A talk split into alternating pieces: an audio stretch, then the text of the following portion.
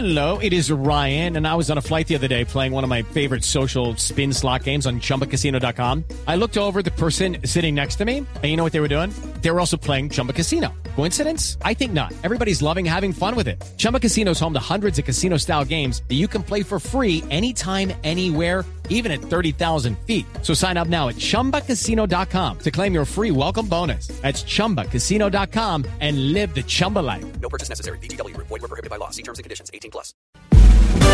Ricardo Ospina es periodista. Está en Mañanas Blue.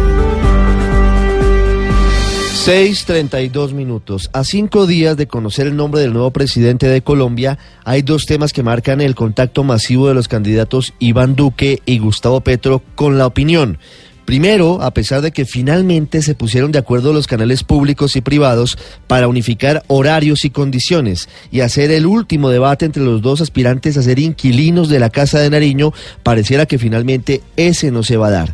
Desde las tolas de Gustavo Petro insisten en la realización del cara a cara, incluso apelando a que en caso de que Iván Duque no quiera asistir, se pueda hacer únicamente con el candidato de la Colombia Humana, algo que no es posible según el acuerdo alcanzado entre los directivos de los canales.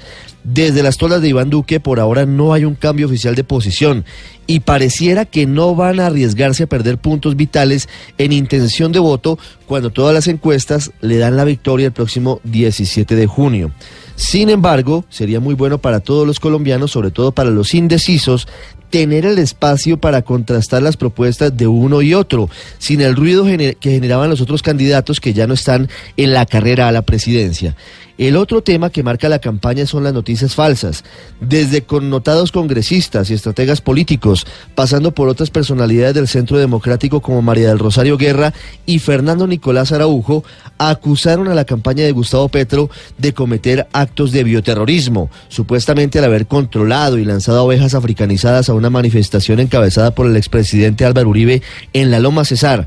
Al final, todo se superó pero hubo 60 personas lesionadas por las abejas, que como era obvio, no fueron controladas por un grupo de petristas, sino que fueron asustadas tras el golpe del helicóptero que llevaba al expresidente Álvaro Uribe a un panal donde estaban los insectos.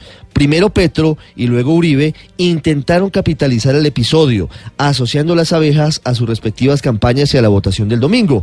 Queda un mal sabor de boca en todo caso frente a los límites de la polarización, que llevan incluso a superar los límites de la razón y de la lógica.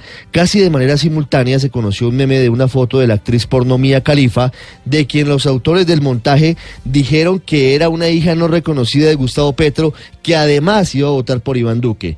Para concluir, la actriz Margarita Rosa de Francisco tuvo que desmentir en Twitter una noticia falsa en donde ella supuestamente le decía a Gustavo Petro cerdo populista. Se acaba de conocer un video de la otra tolda del Centro Democrático quejándose por las noticias falsas, diciendo que Iván Duque no es títere, que Iván Duque no obedece al expresidente Álvaro Uribe y que se están diciendo muchas falsedades en torno a él.